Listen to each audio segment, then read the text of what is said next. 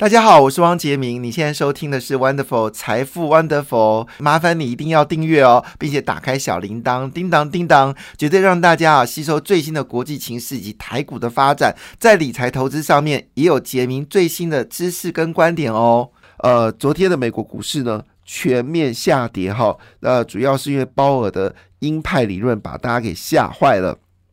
昨天费半指数呢跌幅最深哦。跌掉了四点一七个百分点，也因为呢，这个呃，就是鲍尔的鹰派理论呢，也吓坏了德国股市哦。昨天德国股市呢是大跌了三点二八个百分点，这应该是重挫。好，那另外呢，法国股市呢也下跌三点零九个百分点。昨天整个亚洲股市全面下跌，那跌最多的是印度，跌掉了一点四个百分点，马来西亚跌掉一点。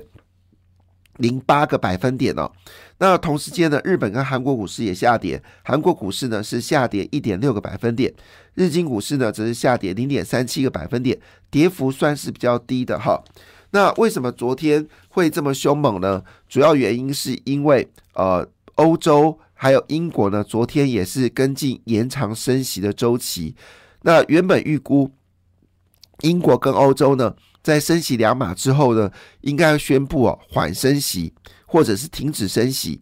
但是没想到英国跟欧洲还有包括美国的说法是，不但不会停止升息，而且会延长升息的周期。这就是为什么造成欧洲的股票下大跌，而美国股市也大跌。那昨天呢，恐慌指数哦直接飙高，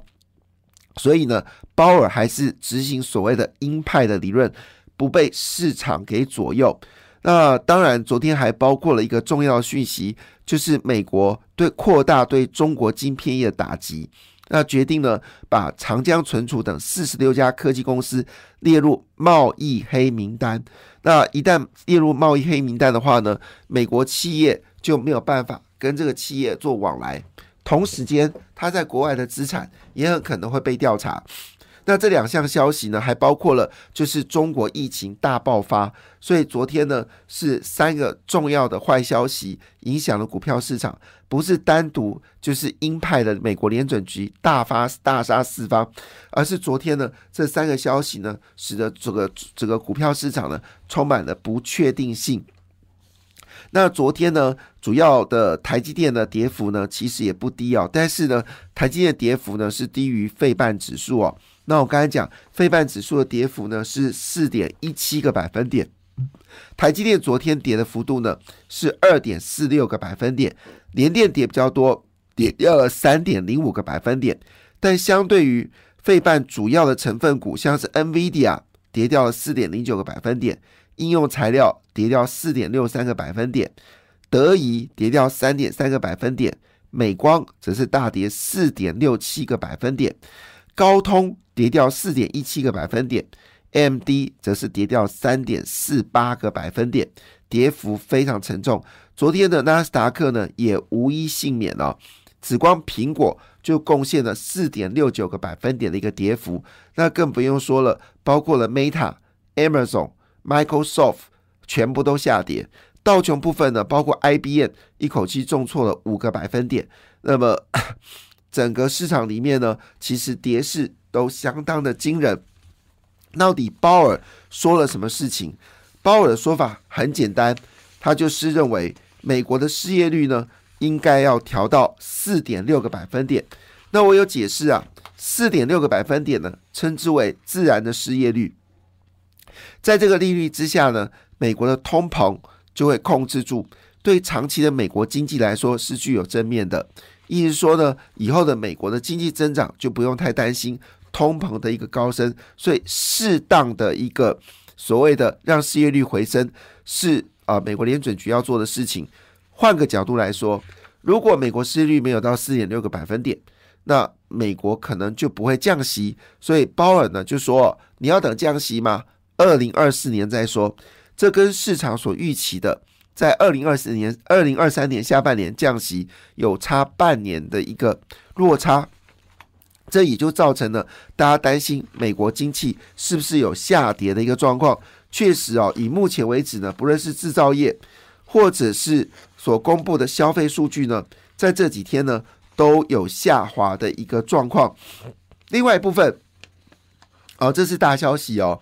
这是跟索尼有关的。我们知道台积电呃在在这个日本的投资呢是非常意外啊，有呃就是日本的厂商来做投资，并不是独资。台积电在各个地区的投资呢，都习惯性投资，但是日本呢是有接受索尼的一个赞助，所以呢成本相对比较低。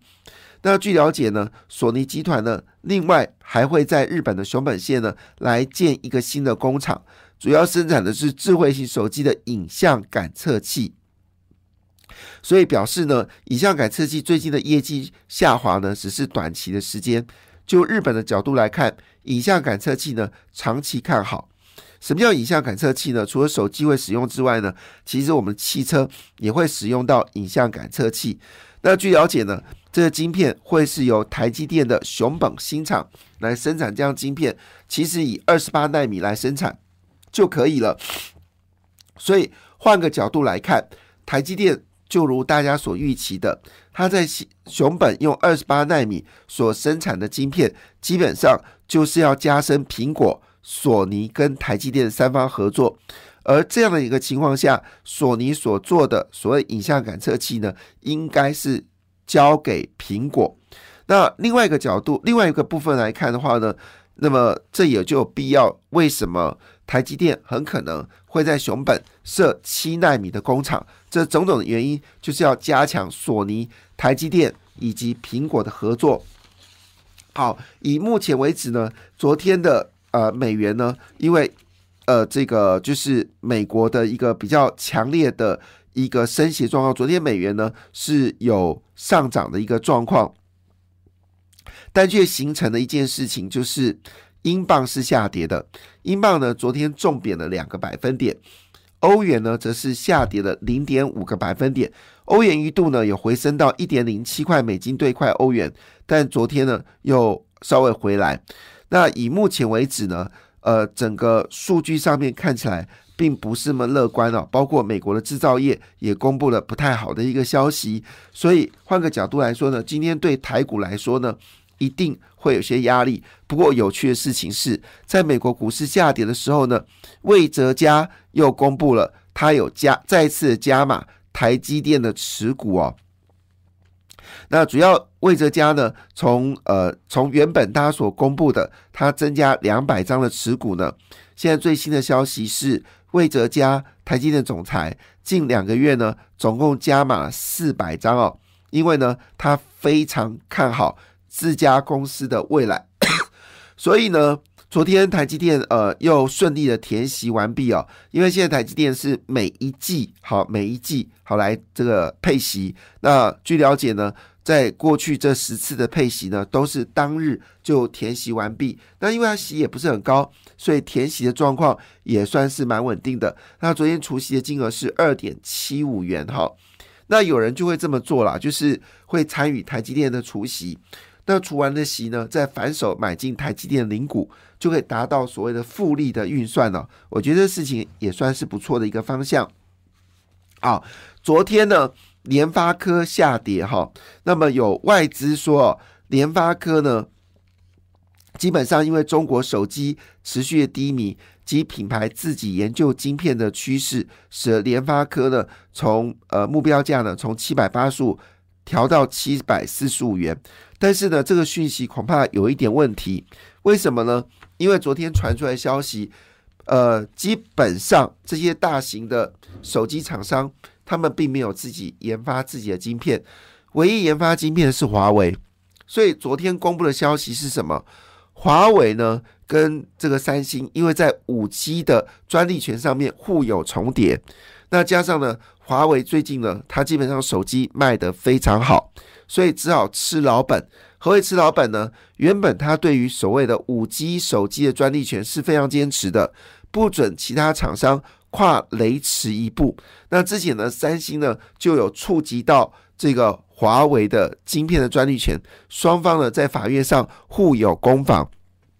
但是呢，因为华为现在非常缺钱，所以只好卖老本，把过去呢他五 G 的晶片的专利权呢拿出来赚。所谓的专利权的费用，所以它是跟三星打到和解，双方共享部分的这个所谓的呃，就是根据手机镜头等等的一些专利，而不是说华为支持三星，好造成了好这个呃这个联发科卖销卖这个晶片给中国失利哦，这是一个错误的讯息，所以呢，群益啊建议大家。趁这个时候呢，买长天期的联发科的选择权，表示呢群益对于联发科的未来还是充满了信心。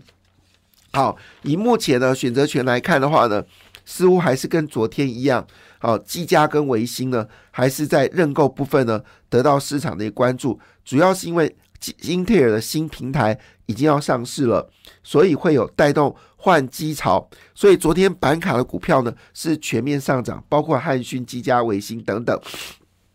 好，那我们再看哦，今天其实不是只有呃《今日日报》是推荐了基嘉跟维新哦，事实上呢，今天非常巧的事情是《工商时报》呢也是技嘉跟维新哦，所以看起来整个汉呃就是我们说的这个板卡部分哦，确实有非常好的一个消息，而且呢，不论是 M D 或者是 N V D 啊。或者是台积电，呃，不，英特尔都决定了在年底年初呢推出新的平台，使技嘉跟维新的权证非常旺。另外部分呢，受到能源需求的关系。中心电跟世纪钢呢，最近还是一个主主要交投的一个标的物。那我们有关注到，昨天呢，其实钢铁股有在上涨哦。可是要提醒一件事情，钢铁股虽然上涨呢，但是呢，我们看到的事情是，法人有在部分的钢铁股是站在卖方，反倒是能源股部分还有散装货运人买进的力道。非常强劲，提供大家做参考。那当然就是所谓的散装货运人订单有在增加当中，所以呢，昨天法人是全面买进了散装货运人。感谢你的收听，也祝福你投资顺利，荷包一定要给它满满哦。请订阅杰明的 Podcast 跟 YouTube 频道财富 Wonderful。感谢，谢谢 Lola。